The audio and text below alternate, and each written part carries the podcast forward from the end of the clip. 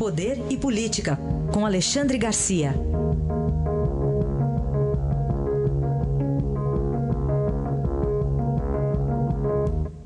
Bom, Alexandre, bom dia.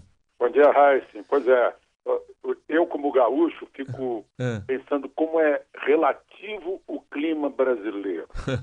Aqui está todo mundo saudando hoje, nesse primeiro dia de primavera, é. o céu completamente nublado, um dia que amanheceu com 17 graus. Está todo mundo aplaudindo isso, Sim. porque faz mais de quatro meses que a gente só via céu azul e sol. Que alegria, né? Então, é? já pois chove é, em Brasília ou ainda é não? Relativo. Já chove ou ainda não, Alexandre, em Brasília? Ainda não, ainda infelizmente. Não. Estamos esperando chuva para hoje, para amanhã. Sim. Tomara que chegue. Que venha. Bom, tem uma nuvem pairando ali sobre a cabeça dos irmãos, as cabeças de Joesley e Wesley Batista, não é não? Perfeito. Cúmulos nimbus. É. é nuvem de tempestade. Né? Os dois foram indiciados por operações fraudulentas no mercado de câmbio e no, no mercado de capitais, no mercado de ações. A, a Comissão de Valores Imobiliários também está fazendo investigações, pode aparecer mais coisa ainda. E a conclusão da gente é a seguinte: é que até a delação premiada era um investimento para os dois. Foi um investimento de curtíssimo prazo, mas foi um investimento. Eles previam coisas maiores. Né? O, Bom, e, e, a propósito, a CPI da JBS quer fazer uma festa, né? vai investigar o que a presidente do Supremo já mandou investigar.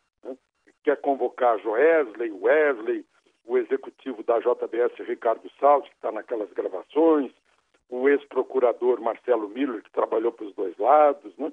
Mas para quê? Porque tem eleição ano que vem, eles querem atrair a televisão, o rádio, os jornais. Né? É, é só isso porque não vai dar em nada, como não deu em nada da, da Petrobras, né? E o Ministério Público já está investigando a, a, essa, essa delação como um todo, né? A gente viu nos debates lá no Supremo anteontem que há um interesse, sim, da Justiça de apurar direitinho essa história desse acordo de delação premiadíssima. Uhum. Bom, aqui em São Paulo ontem uma reunião importante do PT para traçar estratégias eleitorais, Alexandre. Pois é, e a gente está vendo que o PT, pelo menos a cúpula, não quer enfraquecer a candidatura de Lula, né? Aparecendo com candidato alternativo. Estão vetando candidato alternativo. Uh, embora Lula já esteja condenado a nove anos e meio e seja réu em seis processos.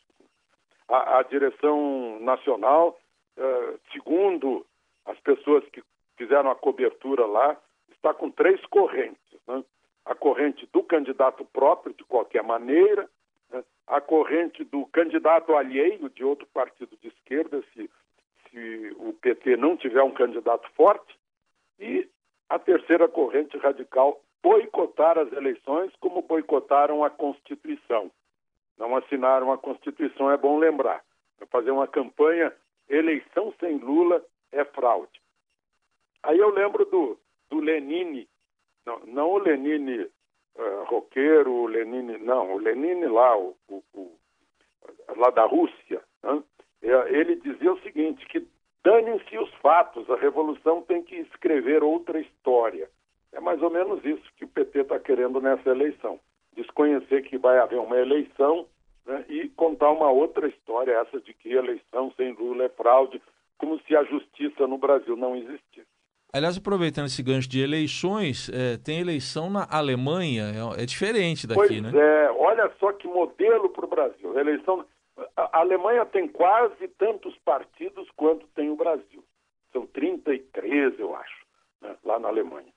Mas para o eleitor escolher, tem lá um, um, um, na internet uma série de questões nacionais alemãs para as pessoas ao se manifestarem, olha, sou a favor disso, sou a favor daquilo, aí vem o resultado, você está coincidindo mais com o partido tal. Então a pessoa escolhe o partido, porque lá na Alemanha não se discutem ideias de pessoas, discutem-se ideias de partidos.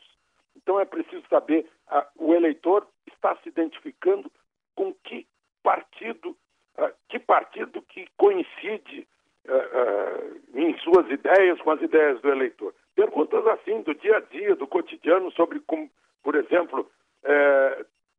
estabelecido um limite de velocidade para os carros? Como a gente sabe, lá na Alemanha não há limite de velocidade nas autobahnen.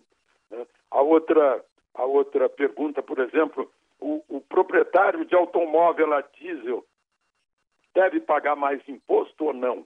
Né? A demissão sem justa causa é razoável ou não? Continuaria assim? E a maioridade penal aos 14 anos? Como tratar uma notícia falsa na internet, nas redes sociais?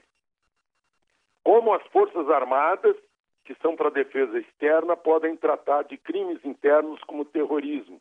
Então, tá são 38 perguntas, 38 questões em que as pessoas vão procurar identificação com os partidos.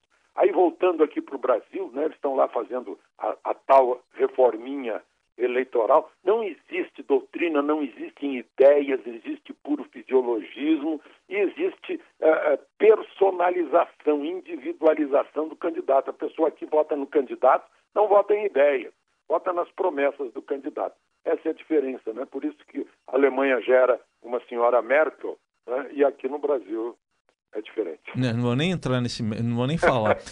Até segunda, Alexandre. Bom fim de semana. Aproveitem o fim de semana.